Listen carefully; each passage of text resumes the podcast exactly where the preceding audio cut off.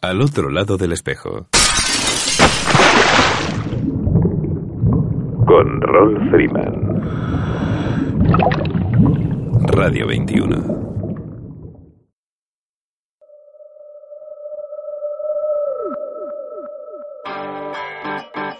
rumbo 76 grados al Mediterranean Diving. Sumérgete con nosotros en el 19 Salón de la Inmersión de la Fira de Cornellá.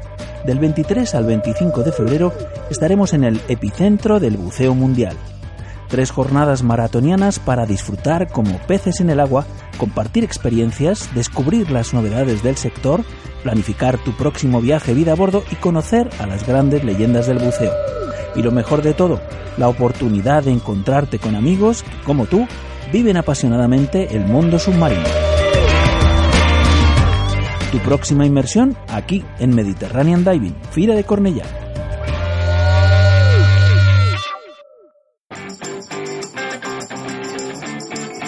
¿Quieres conseguir más clientes en tu centro de buceo?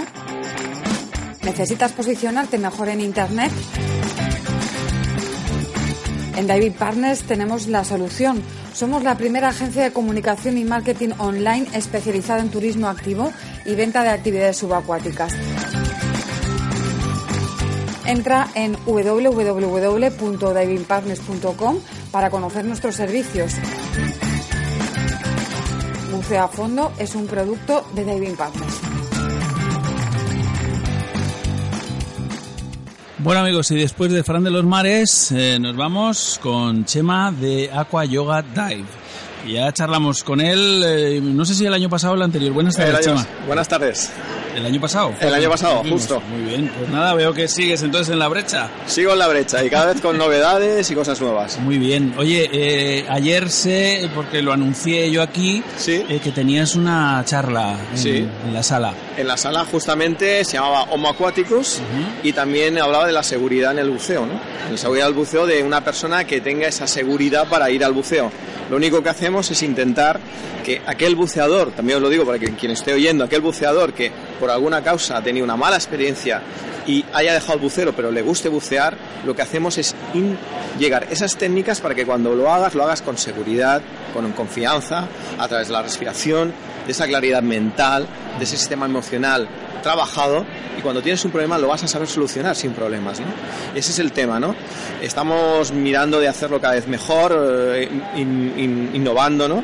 Y siempre comento una cosa, ahora también explicar un poquito más de la conferencia de ayer, pero sobre todo nos fijamos de que el hombre es acuático por naturaleza. Absolutamente de acuerdo. Exacto, todo el mundo piensa que somos de tierra, evidentemente andamos, ¿no? Pero siempre lo explico sobre todo a los niños, que son los primeros, ¿no? Sobre los padres, y siempre les pregunto, digo, cuando lleváis a vuestros niños a la piscina, ¿qué estáis, qué objetivo queréis? el objetivo, que sepa nadar, digo, pero ¿para qué? Para que no se ahogue. Digo, ¿dónde? En el mar. Digo, vale, muy bien. Cuando tú vas al mar, ¿ves a tu hijo nadar en crawl? No. ¿Qué es lo que quiere? Bucear. Digo, entonces, ¿para qué le enseñas a nadar? Ese es el tema, que siempre se le enseña a un animal terrestre que quiere entrar en el mar. Yo lo enfoque es totalmente contrario. Es un animal acuático que quiere poco a poco salir desde el mar, saber cómo, o desde el agua, saber cómo manejar sus sensaciones, volver al mar, mm. reconectar a ese niño que cuando salió de la placenta vivía en un eh, líquido amniótico que es la misma o muy parecida concentración de lo que tiene el mar, un niño si naciera directamente en el mar sería alucinante. Bueno, es que ya hay culturas que lo hacen, culturas desde muy antiguas y una de ellas es también en el norte de Australia que trabajan con ello, ¿no? Parto en el mar, incluso con presencia de delfines. Ah, sí. Sí, justamente porque los delfines eh, ya con eh, los delfines o delfinas en este caso, cuando van a tener un delfín pequeño, siempre hay una que hace que va a ser su madrina, que es una comadrona, que es la que le ayuda exactamente con sonidos a llevarlo al mar, porque la, que está en este caso dando a luz no puede, pero si la otra le acompaña para llevar y acompañar a, ese pequeño delfín hacia arriba. Qué bueno. ¿Cómo los miran? Y lo que tienen los delfines, lo bueno, es que tienen un tema de ecolocalización, que es como un radar, pero mucho más sofisticado. ¿Eso qué quiere decir? Que no solamente te ven el entorno, sino que ven tu parte interna. Un un delfín lo que te ves exactamente como estás. Si vas a hacerle daño, si no le vas a hacer daño, esas vibraciones las nota. Igual que cualquier otro animal, pero incluso más aumentadas. E incluso si tienes una lesión, es como si te hicieran los rayos X. Curiosamente, trabajan eso. Entonces, ellos lo único que hacen es también transmitir esa ecolocalización a ese bebé que van a hacer para que se tranquilice. Entonces, ya hay partos en el mar con presencia de delfines que se están haciendo con esa ecolocalización para que el niño salga del mar tranquilo y además que es un medio natural. Cuando salimos del mar, o sea, la placenta, eh, estamos no pensamos, es que respira, si respira no, lo que llevas es el condón umbilical que es donde lleva alimento, pero realmente lo que está respirando, o en cierta manera algo para respirando, es ese líquido amniótico. ¿Cómo? Estamos utilizando eso y cuando sales tienes incluso la glotis cerrada, que un niño no se va a ahogar, por un bebé que dices que lo voy a meter en el agua y se va a ahogar, se cierra, hay un instinto que cierra la glotis y no se ahoga. Y encima... El reflejo mamífero. Exacto, el reflejo, incluso empieza a moverse, a moverse con las manos y empieza a nadar, a bucear. Hemos visto bebés hacer esto y es espectacular. Es, increíble. Yo, contaba eh, ayer, concretamente, eh, bueno, pues como mi primera apnea eh, sin querer, es decir, que no, no, no deliberada, porque sí las hacía eh, yo decía que eh, hacía apneas en un bidón en, el patio de mi casa. Mi padre siempre tenía un bidón con agua y me metía ahí y hacía unas apneas tremendas, ¿no? Eh, pero recuerdo que caí al, río, el río Alberche, en, la zona de Toledo, y, además lo recuerdo, tenía cuatro años, los ojos abiertos, y me agarré a algo, y yo estaba muy tranquilo, y no tragaba agua, yo no estaba tragando agua, es decir, no estás tranquilo si quieres respirar y, y, inspiras agua, ¿no? O inspiras líquido. No, yo estaba absolutamente tranquilo, una sensación de paz tremenda. Claro, el susto lo tuvieron los demás. Ahí vamos. Pero yo no tenía ningún susto. ahí justamente está la clave del cosa. Porque los, los, demás tienen el susto. Cuando un niño sale fuera, primero se le recrimina. El susto del padre, toda la pesca. El niño coge miedo al agua, pero no por él, sino porque lo está impregnando de los demás. Cuando eso pasa, muchas veces ocurre, es verdad que nos queremos proteger a los niños y tal, pero no pensamos que ese niño o venimos del agua. Pensamos tal vez como terrestres. Ese niño coge el miedo y cuando le vas a llevar a hacer natación, mm. muchos no quieren hacerlo o van obligados. Incluso van obligados y cuando se les enseña, se les enseña desde el crawl. Otra vez, desde la natación aérea, aérea, aérea, aérea. Yo lo que les enseño a los niños es primero volver a reconectar con ese agua, hacer ejercicios. En este caso, por eso viene el yoga. El yoga lo que hace es reconectar a través de la respiración, la calma, tranquilidad. El yoga siempre he explicado que viene de una raíz, que quiere decir unión entre el cuerpo, la mente, pero sino decir la parte emocional a través del espíritu, de dónde vamos, a dónde venimos eso es todo el mundo, todo ser humano se lo pregunta, ¿no? Y el yoga intenta trabajar eso a la vez. ¿Qué pasa? Que un niño no se va a preguntar eso, pero sí el sistema emocional se le activa. Tú lo que haces es trabajar para que ese niño esté tranquilo en el agua, reconecte con el agua. Y una vez que reconectan con el agua, lo único que le haces es enseñar a respirar. ¿Cómo respirar cuando está con o sea, por encima del agua y por debajo del agua, les enseñas a bucear, porque si se van a caer, si saben bucear, no se van a ahogar. Si saben nadar pero no saben bucear, se ahogan. Ese es el tema. Entonces lo vamos sacando directamente a superficie y poco a poco después la parte aérea es lo último, pero lo trabajan a través de la flotabilidad. Eso también es un trabajo que también hacemos con adultos, es lo que decíamos al principio, el hecho de reconectar a la persona que ha tenido una mala experiencia o tiene miedo con el agua. Trabajamos esa forma para que él reconecte de otra forma desde fuera trabaje esas eh, técnicas, en este caso en yoga se llaman pranayamas, se trabajan las técnicas de respiración, las asanas, las posturas y también técnicas de meditación. Mm. Pero no es, eso siempre lo expliqué ayer, no cualquier tipo de clase de yoga funciona. Está bien que hagas clases porque te pones en forma, está muy bien para el buceo, pero es lo que siempre digo, tú cuando tienes un dolor de muelas, te vas a un médico del estómago, evidentemente no. Entonces aquí no todas las asanas o todos los pranayas funcionan para el buceo. Unas en concreto. Hay que saber cuáles. Has tenido la experiencia para poderlo hacer. Entiendo. Eh, bueno, al fin y al cabo, eh, lo que buscamos es eh, un poco de bienestar, ¿no? Estar, estar a gusto, estar bien. y, esto lo encontramos a través del buceo, a través del yoga. Eh, simultáneamente lo combinamos, o, en fin, cualquier, pero el fondo de todo es estar bien, ¿no? Sí, estar... bien. Es, estar, por ejemplo, en este caso es estar tranquilo. Lo que no queremos es, que una persona que esté tan pendiente de su respiración, tan pendiente de lo que le va a pasar que no disfrute de ese agua. Lo que tienes que buscar, y una de las cosas que para mí me gustan mucho, también lo puse ayer en, los, en la conferencia, es como gente que practicaba meditación, incluso dentro para el buceo, como Jacques Mayol, ¿no? Como incluso Humberto Pellicciari también lo ha trabajado, es como que sea agua, o sea, no intentes ser otra cosa, fluye con el agua. Si quieres ser algo que no es agua o un nivel terrestre dentro del agua, no lo vas a conseguir. Ese es el tema. Y cuando lo consigues es que estás súper relajado en el agua, disfrutas del agua como, como nadie. Ese es el tema. Yo lo que quiero es que poco a poco todo el mundo llegue, incluso los niños, esa acuaticidad, esa tranquilidad, que disfruten de realmente. Ya los que somos más experimentados en el buceo es algo que nos gusta, ya lo llevamos un poco más innato en la sangre. Y pero la gente que quiere probar les cuesta un poquito más. Y esa es esa ayuda, y yo siempre digo, no soy ningún eh, competencia en ningún centro, sino soy una ayuda, esa ayuda porque recupero a buceadores o gente que no lo ha empezado a hacer. Claro. Es, es por ahí vamos. También el tema de la, de la apnea también lo hacemos y es lo que digo. Recordemos que la apnea no tienes que aguantar la respiración y en el buceo es todo lo contrario. Estoy intentando recordar, porque antes me has, me has hecho una alusión a, a, nuestro encuentro del año pasado y, claro, no, no, recuerdo muy bien por dónde fueron nuestras, eh, nuestros derroteros, ¿no? Pero sí que evidentemente creo recordar, o quizá iríamos por, eh, por el tema por supuesto, de la respiración, ¿no? Porque, eh, a ver, no es una cuestión solo de consumos, ¿no? Es decir, la gente que dice, bueno, es que claro, si se me acaba el aire muy pronto me tengo que ir, o sea, evidentemente, ¿no?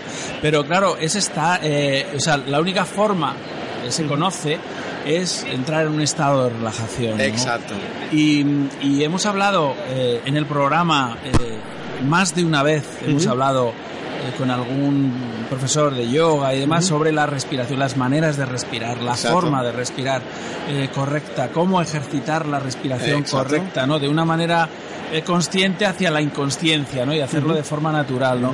Y ese estado de relajación buena, de respiración profunda, continuada y lenta, pues es el que nos hace que estemos, eh, que salgas con... Pero bueno, ¿cómo puede salir que, salga con tanto aire? Exacto. O sea, no me lo puedo creer. Si me he tirado una hora y pico y me sobra aire para aburrir. exacto. Esto no lo hacía yo antes. Pues eso también es lo que te digo. Muchas veces pasa con pequeñas experiencias que te ayudan un montón. O sea, yo cuando empecé, siempre lo comento, no tengo por qué, todo el mundo les ha pasado cualquier cosa en el buceo, pues cuando estaba de guía, pues aquello que te pasan cosas que te pasan es normal.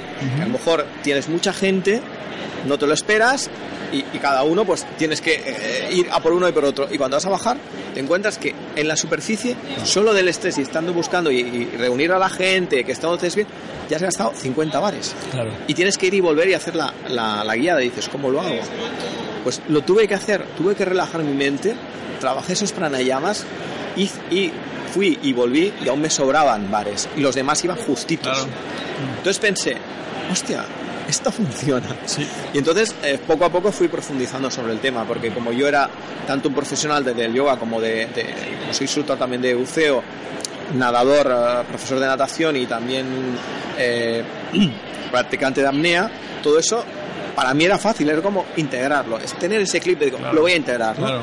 Y a partir de aquí fue mucho mejor, ¿no? Y yo siempre digo que es bueno probarlo y que la gente no se deje decir, es que no voy a bucear porque no puedo, que tal y cual porque soy muy nervioso, todo lo que tú quieras, pero si hay una forma de tranquilizarte, vas a, encontrar cuando realmente estés a gusto en el agua, es que no lo vas a dejar. Ya te digo, es, es el momento de placentero que decía yo, en encontrar este, este puntito, ¿no? Este magnífico, ¿no? Y que luego además te hace eh, que cuando sales de la inmersión sales como cargado de energía. Absolutamente. O sea, Exactamente. te vienes arriba. O sea, es muy interesante. Y también por una cuestión que, ¿por qué nos puede ayudar a nivel también de, por ejemplo, a nivel muscular, cuando nos ponemos muy tensos, eh, empezamos a generar eh, ese estrés que puede incluso llevar ese ácido láctico, en algunos casos, hacia lo que es la musculatura, dar dolor muscular, producir calambres, todo esto. ¿Qué ocurre?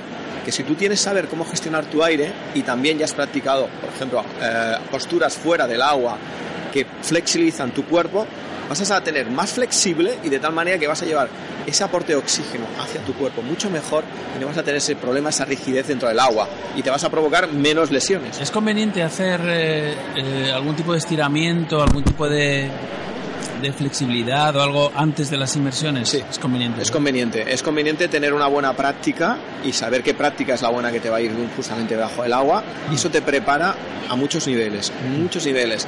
Y es lo que digo, no solamente es estirar, sino estirar con conciencia. Esa es la diferencia del yoga.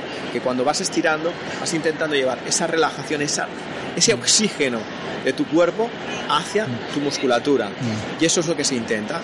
Y además lo gestionas bien, no que el, el aire se va, sino Sí, que intentas momento, gestionarlo. hay un momento que yo he experimentado en más de una ocasión, eh, un poco esto que estás comentando, el tema de calambres y demás, en la última fase de la inmersión, precisamente porque empiezas a preocuparte por eh, mantener la flotabilidad dentro de los eh, metros de, de descompresión, de seguridad, de parada de seguridad. No te quieres ir más arriba y eh, empiezas a hacer cosas raras, ¿sabes? Con el cuerpo. No sé por qué, pero, pero me ocurre. Porque tendemos, claro, ya vamos con la botella bastante vacía, más aligerada. Si no has eh, ajustado muy bien el lastre que vas a llevar, pues claro, no quiere. Entonces la gente empezamos, yo por lo menos me ha ocurrido, ¿eh? Quiero aletear como hacia abajo, eh, tomar unas posturas que ya no, ya no son absolutamente cómodas y me, gener- me han generado en alguna ocasión estos, estos calambres, ¿sabes? Porque en este caso ya hay un pequeño nerviosismo, ese estrés que se Sí, lleva es a el la- a- estrés. y justamente, primero es prevenir, pero si te ocurre, es una de las cosas que también enseño en los cursos que hago. Los cursos lo hago siempre con centros, como si fuera una especialidad que hacemos un día y medio sobre ello, que ahora hablaré. ¿Qué es lo que hacemos? Es, y a mí me ha pasado, que tienes a lo mejor un calambre, a veces hacer la técnica de quitarte, como ya conocemos en el buceo, pero otras veces que a lo mejor estás aleteando y no lo puedes hacer, por lo que sea, solamente controlando tu mente y llevando bien la respiración y llevándolo hacia tu pierna, se deshace. Justamente se deshace ese estrés y ese estrés deshace ese calambre. Y puedes seguir eh, em, buceando y aleteando sin problema. Es como que, onda, si eso lo tenía en mi cabeza, exactamente, Sí. lo tienes ahí. Probablemente, probablemente. Y, y es un tema. Y lo que, bueno, lo que estamos haciendo es que ahora, mm, eh, pues eso, mm, est- colaboro con centros, ahora aquí en Barcelona, en este ca- 17 y 18 de marzo, haremos un- una colaboración con el centro de buceo de Vanas Dive, que está en la zona de Barcelona, cerca de Poplanou. Ahí ya haremos lo que es un día y medio, trabajamos con él, pero hacemos eh, lo que es teoría y práctica de yoga en tierra primero, para practicar primero en tierra, en una escuela de yoga que está muy cerquita, que está ahí en la calle Juncar, que está, se llama Kaivalia, Escuela de Yoga.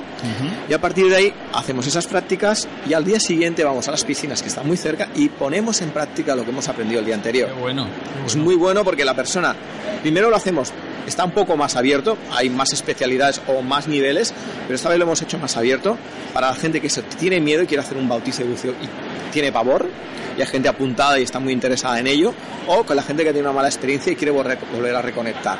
Y les enseñamos cómo primero lo vas a hacer tranquilamente en tierra sin problema, y cuando llegas en agua te vamos a poner situaciones que vas a tener que utilizar lo que has aprendido el día anterior. Oye, eh, tienes que venir a Madrid. alguna Ya, ya lo sé, ¿eh? siempre me lo dices, pero yo tengo que venir. Es que Mira, yo quiero, yo quiero probar esto que que Mira, tú haces. eh, un, un compañero de, bueno, de Madrid que ya me ha hablado, me ha hablado incluso me ha dicho, oye, ves, ves a ver rol, porque bueno, yo tenía pensado, de, uy, perdona, de, de venirte a ver. Me ha comentado esto y seguramente haremos algo en Madrid. Muy es bien. muy probable que hagamos algo en Madrid. Bueno, pues estamos en contacto. Me Sí. cuentas, Chema de Yoga Dive. Un placer tenerte nuevamente en al otro lado del espejo y bueno, nos entusiasma escuchar lo que hacéis. Pues muchas gracias a ti. Venga, un abrazo, hasta pronto. ¿A quién quieres a tu lado cuando buceas? ¿A un buen amigo? ¿Al mejor compañero disponible? Hay alguien que puede ser ambas cosas. Dan Europe ha estado ayudando a los buceadores desde 1983, proporcionando asistencia médica de emergencia, planes de seguros específicos para buceadores y organizando actividades para promocionar la seguridad. A veces todos necesitamos a alguien que nos ayude o nos proteja. Cuando se trata de buceo, este alguien es Dan. Únete a nosotros en daneurope.org.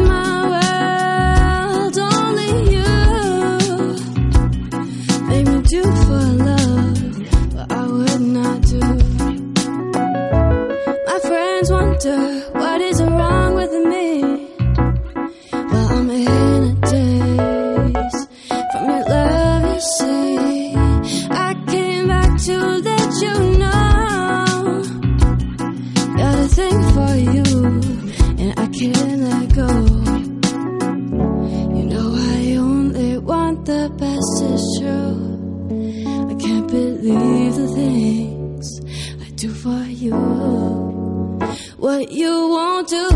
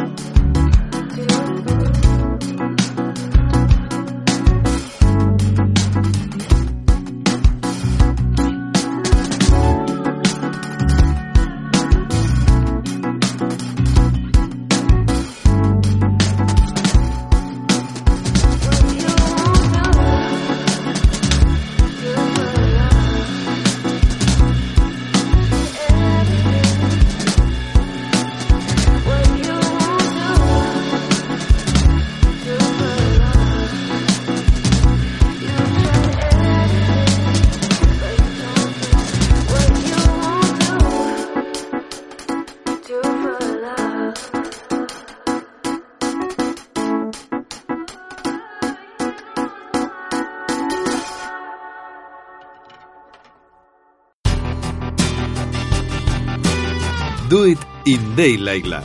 El laboratorio fotográfico profesional de referencia en toda España se llama Daylight Lab.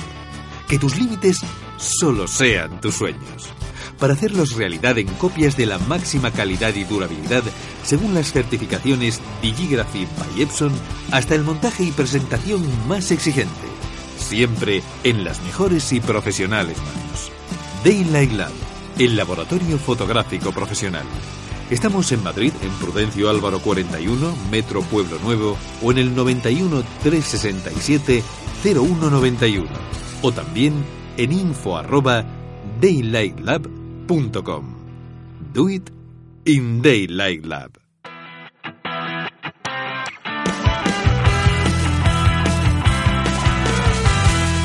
Eso sí, encontrarse con amigos, fijo, es lo más importante. Tenemos a Sergi Pérez con nosotros. Sergi, buenas tardes, buenas noches ya, buenas nit. Buenas nit, buenas noches ya. Bueno, hace una semana que nos veíamos precisamente en el Madrid Azul, en Madrid, eh, en esta cita del buceo. Llevamos dos semanas, eh, bueno, es lo que toca un poco, ¿no? Es lo que tenemos por aquí y es lo que tenemos que disfrutar eh, realmente a tope, ¿no? te pude saludar así como de pasada, ¿no? Pero sé que tenías cosas muy interesantes que contar.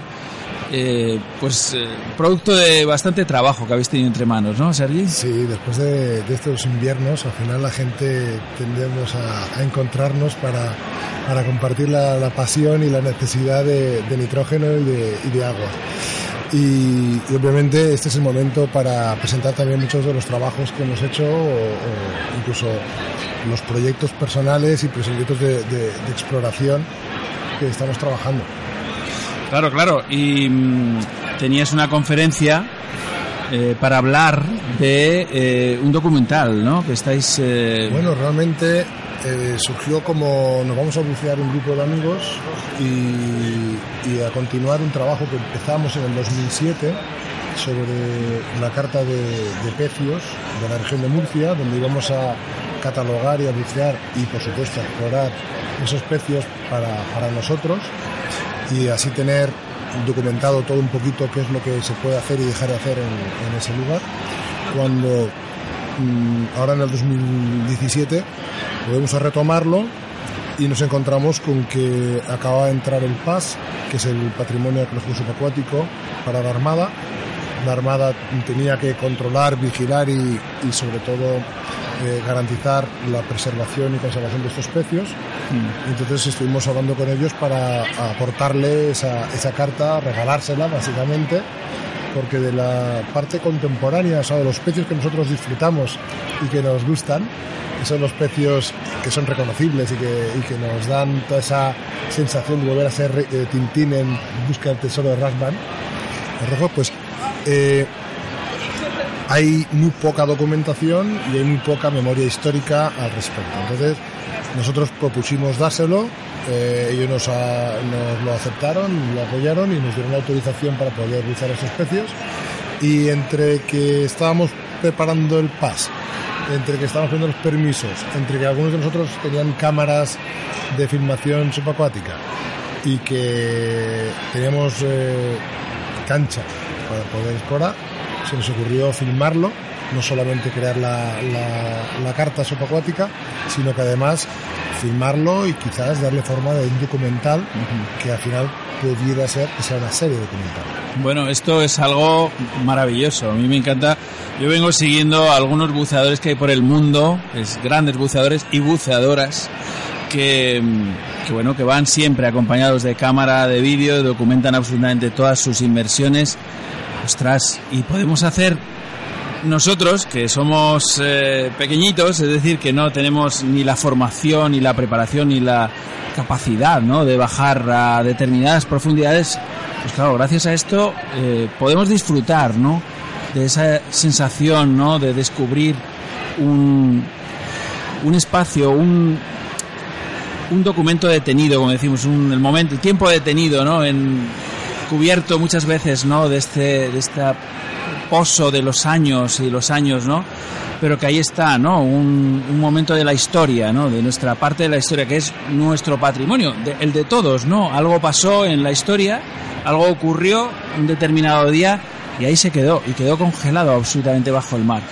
Y hombre, vosotros eh, tenéis esa capacidad, ¿no? De llegar hasta allá, que es complicado, siempre es complicado, ¿no?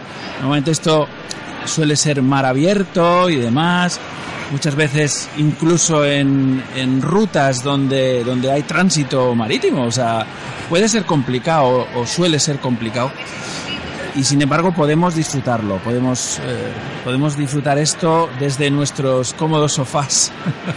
Bueno, eh, al final todos, de una manera u otra, nos gusta sentirnos un poquito Indiana Jones. Sí. ¿no? Y, y desde el sofá podemos disfrutar de aquello que, que se nos queda fuera del alcance o que no tenemos posibilidades técnicas de hacer porque nos falta entrenamiento o material para hacerlo. Pero, pero creo firmemente de que todo el mundo puede, puede sentir esa sensación porque el descubrimiento no solamente está en, esos pecios profundos, como estamos filmando, sino que también está en esa pequeña gruta en Nacala, en por qué estos peces se comportan de una manera diferente respecto a lo que estoy acostumbrado a ver, qué está pasando con las, con las nacras o qué, o qué hay detrás de aquella roca, que va a haber agua y más rocas. Pero al fin y al cabo, esa sensación creo que nos atrapó a todos en algún momento determinado y nos sigue atrapando. Eh, y a medida que va creciendo nuestra experiencia y el tiempo en el agua, vamos buscando cada vez retos más grandes a nivel personal. Y en nuestro caso pues son retos que a veces se nos escapan un poco y se van a cotas de profundidad que sí, efectivamente no son alcanzables para cualquier luchador pero que es cuestión de proponérsela, ¿eh? Claro, claro. Hombre, hace años ya conocimos a algunos, eh, algunos buceadores de la zona que, que, estaban empeñados en este, en este desafío, en este reto que parece ser, que además sorprende mucho, ¿no? De que un, un tema como la navegación, que es eh, muy meticulosa, ¿no? Se sabe bueno, desde el tiempo de los romanos, o sea, algunos de los pecios más, más antiguos que hay por la zona eh, están bastante documentados, de dónde venían, de dónde procedían, eh, cuál era su carga, pues estos manifiestos que, los barcos, que bueno, sabes que el, mundo del marítimo pues es muy meticuloso. El tiempo de la carrera de Indias, por ejemplo, pues era algo que bueno, se sabía perfectamente eh, lo que llevaba un galeón, lo que traía, lo que todo estaba documentadísimo, ¿no? Y sorprende que haya pecios todavía que no se sabe qué pecios son. Porque, claro, eh, cuando alguien pierde un barco, oye, un barco no es una cosa no es un llavero, macho. Muy cara. Hombre, tú me dirás. Sí, pero a pesar de todo, eh, la mar tiene la facilidad de ocultar y hacer desaparecer muchos rastros. Y desapareció y nunca más se supo, ¿no? Y jamás se supo dónde, ni cómo, ni qué. Se sabe que desapareció tal tripulación con, tal barco, pero poco más. A mí me, me sorprendió mucho porque en el desarrollo de este pequeño documental tuvimos la suerte de acceder a lugares donde inauditos para mí, lugares que yo jamás hubiese imaginado estar. Y uno de ellos, por ejemplo, es descubrir que al lado de mi casa, en Cartagena, hay un archivo naval que está a disposición de visita pública de quien quiera dentro de, las instalaciones navales de, de, la Armada, del arsenal militar, y que pues, se puede pedir permiso para entrar tan muy fácilmente y que cuando bajamos a los sótanos nos dicen que tienen todos los archivos de la Armada del Mediterráneo desde el siglo XVII, o sea, tienen los registros de los hombres que iban condenados a galeras a tirar de remo. Y lo tienen allí y te lo enseña el libro y dice, mira, aquí un fulanito tal condenado por no sé qué, aquí archivado, está todo archivado. Pero sin embargo, no lo tienen localizado. Y a pesar de eso nos encontramos con, sorpresas como un barco norteamericano de la Segunda Guerra Mundial que está hundido debajo de, de, la vigilancia directa de la batería costera de defensa de Cartagena y que no les consta, no saben cuándo se hundió ni cómo se hundió. Sabemos que es americano, sabemos que se hundió posteriormente en 1945, Segunda Guerra Mundial, en las aguas entonces de, de, del régimen y sin embargo no tienen absolutamente idea de cómo, cuándo y quién puede hundir ese barco allí. Entonces esas cosas, esas cosas son las que te despiertan el, el, el interés de, de, descubrir, de decir, yo tengo que encontrar algo. Esto eh, es la, la, carta esférica, macho, ¿sabes? Básicamente, sin tesoros y sin nada, aunque para mí el tesoro en sí ya es las sensaciones sí, que me voy a llevar, sí, sí. es lo único que me puede llevar claro. cuando termine mi paso frugal por el planeta, que serán las sensaciones que he vivido, y, y eso es lo que estoy buscando.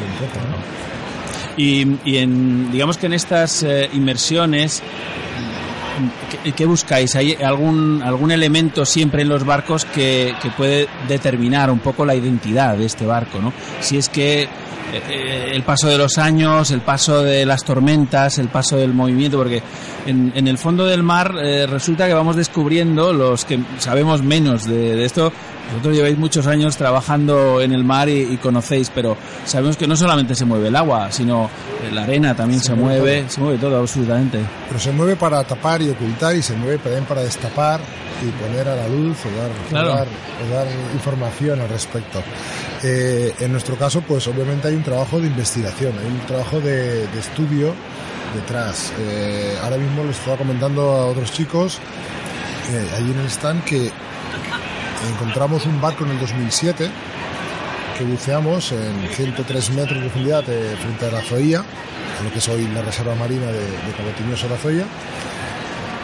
Y, y buscando y encon- y en los archivos encontramos el posicionamiento de ese hundimiento declarado por un comandante alemán de la Primera Guerra Mundial, del U-38, el comandante que ostenta el segundo récord de hundimientos, Max Valentina, que nos está diciendo cómo detecta el barco, cómo lo ataca, todas las vicisitudes, cómo obliga a los náufragos que se escapan en, en un bote a punta de ametralladora a volver al barco para recoger al resto de náufragos que habían quedado en el barco.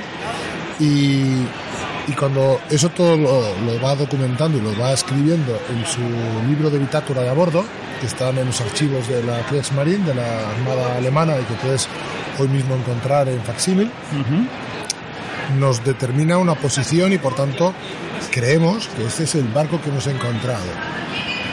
Este año pasado volvimos a bajar después de 10 años aquella, aquella experiencia con mucho más conocimiento, con mucha más facilidad, con, con mejores herramientas, scooter, rebreather, con más tiempo de fondo y pudimos hacer un recorrido completo de toda la cubierta del pecio.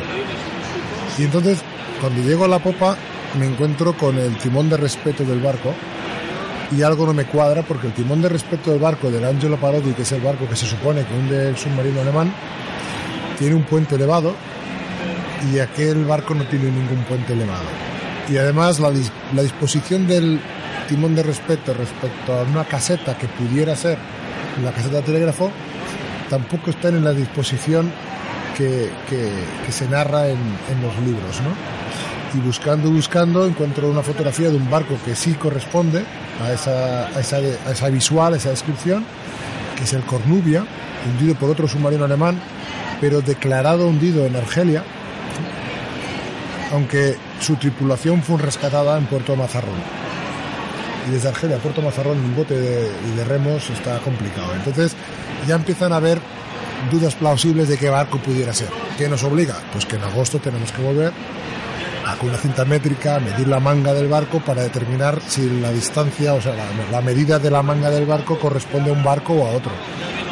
Y si al final demostramos que el barco hundido frente a la Zoya es el Cornubia, que no es la posición que nos, que nos marcan las cartas oficiales, entonces se nos crea otro problema.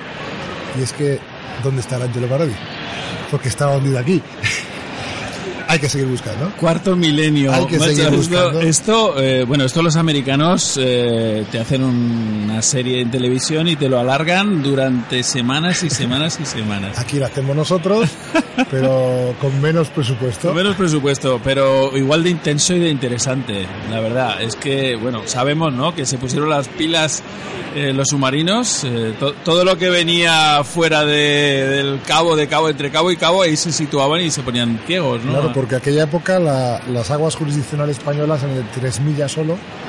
Entonces los buques aliados que intentaban escapar de los submarinos navegaban por las aguas españolas hasta que llegaban a los cabos. Claro. Concretamente Cabo de Palos, como bien conoces, tiene los, el bajo de fuera, que es una trampa mortal para muchos de estos mercantes. Lo que hacían entonces era separarse mucho de la costa y entonces estaban en aguas internacionales donde Claro. los submarinos patrullaban y, y el documental que vamos a presentar concretamente como primer episodio se llama As de Ases y narra la, la historia de bueno, Arnaud de la Perrière, que es el, el as de los ases de los submarinos en toda la historia de, del arma submarina, porque ningún otro comandante de submarinos fue capaz de hundir 469.000 toneladas de, de acero, Madre como mía. dice este hombre Sí. Y que tiene la, el récord también porque en el 13 de octubre del 17, frente a Cabo de Palos, en un solo día hundió cuatro mercantes. Eh, yo pensaba que este era el documental que habíais presentado eh, la semana pasada, Esto es lo que presentamos en la semana pasada. sí. pero presentasteis el documental o No, una... eh, la, la premier o una, una pre- introducción, una de introducción. este documental porque realmente nos eh, hemos dado cuenta que nos faltan algunas tomas mis compañeros de producciones Hombre Rana son extremadamente puntillosos y nos faltaban algunas tomas subacuáticas de, de barco y una entrevista de una persona fascinante que nos hemos encontrado casualmente buscando archivos, que es un historiador de la guerra submarina que, de, de José Antonio Juan, y que nos ha abierto la boca de- completamente porque es que es una enciclopedia de todo lo que ocurrió en aquella época y entonces estamos contrastando y estamos buscando más Claro. información. Qué bueno, qué bueno. Oye, pues qué interesante. Entonces no me he perdido, no me he perdido todo. No, no, no, no. Solo la intro, la qué bueno.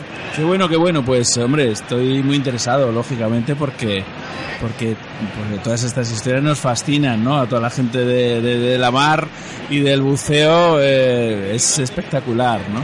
Qué, qué interesante, ¿no? ¿Ves lo que te digo? Que eh, cada vez que vamos al mar eh, vamos a descubrir una historia, un momento, el mundo de los pecios, ¿no? Que es eh, absolutamente fascinante y espectacular. eh, y que a tantas personas les gusta, ¿no? Que hay gente que es que especialmente los pecios eh, le- les tiene fascinado. Y nosotros tenemos una costa, como digo, conocí a un grupo de buceadores que buscaban, ¿no? Buscaban esto que tú estás contando, ¿no? Hay muchos indicios, ¿no? Los pescadores, el arrastre, las redes, dan un punto, una posición GPS. En algunos casos eh, realmente, pues eso, eh, un poco mar adentro, ¿no? Y tal, complicado, ¿no? Porque eh, tenemos una plataforma, ¿no? Una plataforma continental que, que realmente no es tan, tan, tan profunda, ¿no? Bueno, la nuestra en Cartagena sí es muy profunda. Sí. Entonces, eh, escasos dos millas y media de Punta Falcón, en la Zoya, eh, la hay un talud abisal que desciende a los 2.700 metros de Amigo, profundidad. amigo. Con lo cual, muchos pecios y muchos restos se des- desaparecieron definitivamente para todos. Pero a pesar de eso, de tener una preparación continental tan, tan escasa, tan corta, nos hemos encontrado que, que tenemos localizados ya 23 pecios Wow. De solo 150 años de antigüedad. O sea que estamos hablando de, de contemporáneos, sin contar romano, fenicio, griego, árabe, medieval, todo lo que pasó por estos puertos y por estas costas, que como sabemos tenemos una historia que remonta a Claro, claro. muchos miles de años. Sí, sí, está claro. Y, pero es que el descubrimiento no solamente está en los pecios, a mí me gustan los pecios, porque, porque me, me exaltan el fantasma de lo desconocido, ¿no? Cuando veo un pecio y reconozco una pieza o reconozco una- un, un entorno, una sala de máquinas, una cocina, entonces eh, me meto en la sensación de aquella gente que vivía y que estaba allí. Claro. Cuando yo encuentro alguno de los pecios de, por ejemplo, el Angelo Parodi, yo estaba imaginándome al comandante alemán en la torreta del submarino con los prismáticos, viendo cómo intentaba huir y cómo el tío narra que, que está persiguiendo al- al- a su presa, ¿no? Ujú. Ese tipo de cosas a mí me encantan. Pero es que el descubrimiento, tengo amigos que, que están en una cala buscando una morena. Que tienes ahí detrás una morena bien fotografiada y, y buscando la morena eh, es, un, es un descubrimiento para muchísima gente. Yo no puedo dejar de, de disfrutar cuando en el centro trabajando hacemos un bautizo de buceo y alguien descubre una estrella de mar Fíjate. y se le ilumina la cara y se le hundan los ojos y, te, y le brillan y, y te mira y te sonríe, casi traga agua y entonces te descubres a ti mismo en esa mirada, pero en mi caso a 100 metros, ¿no? O sea, es, Claro. es algo que, que, que va más allá. Y esa sensación de descubrir es, es- va mucho más allá solamente de los precios. Hace unos minutos eh, teníamos aquí a eh, Mercedes eh, Vilanova Rivas, eh, que fue la primera mujer en certificarse como buceadora en España. ¿no? Y claro, ya eh, la preguntaba eh, que vivía en un mundo de hombres y demás. Dice, no, yo no tenía ningún problema. Yo, yo llegué al éxtasis total buceando sola. Buceando sola, haciendo cosas que no que nadie había hecho, haciendo viendo cosas que nadie había visto en- en un momento y en un momento histórico en el que no existía nada de lo que tenemos a nuestro alrededor hoy y por tanto no necesitaba ningún certificado ni ninguna validación, simplemente eh, seguía los consejos de los eh, veteranos del mar y yo se lo, se lo he querido resumir, ¿no? En, en- una frase muy cortita. Le he dicho, eh, Mercedes, tú como no sabías que aquello que hacías era imposible, y lo hiciste, ¿no? O sea, no tenía límites de profundidad, no tenía... No sabían mucho tampoco, ¿no? Pero lo hacían y disfrutaban del mar como nadie, ¿no? El, ma- el mar me conquistó a mí, yo no iba a conquistar el mar, fue es todo lo contrario, o sea, el mar es el que me, el que me atrapó, ¿no? Esto, y claro, yo lo entiendo perfectamente, creo que cualquier apasionado del, azul eh, puede entender un poco estas palabras, ¿no? Y, y un poco todos somos, eh, en cierto modo, exploradores, porque cada uno descubrimos con nuestra propia mirada, con nuestros propios ojos, pues el océano, el mundo, el planeta, lo que tenemos a nuestro alrededor, ¿no? Hombre, el, el océano, el mar, nos presenta un mundo único e irrepetible. Cada, cada escena que, tú, Absolutamente. que entra en tu retina es una, es una escena única e irrepetible que jamás volverá a suceder. Entonces, eh, eso tiene que despertarte tu, tu explorador oculto, tu, tu investigador, tu curiosidad, la curiosidad humana, que es lo que nos hace Sí. diferentes. Sí, sí, estoy de acuerdo.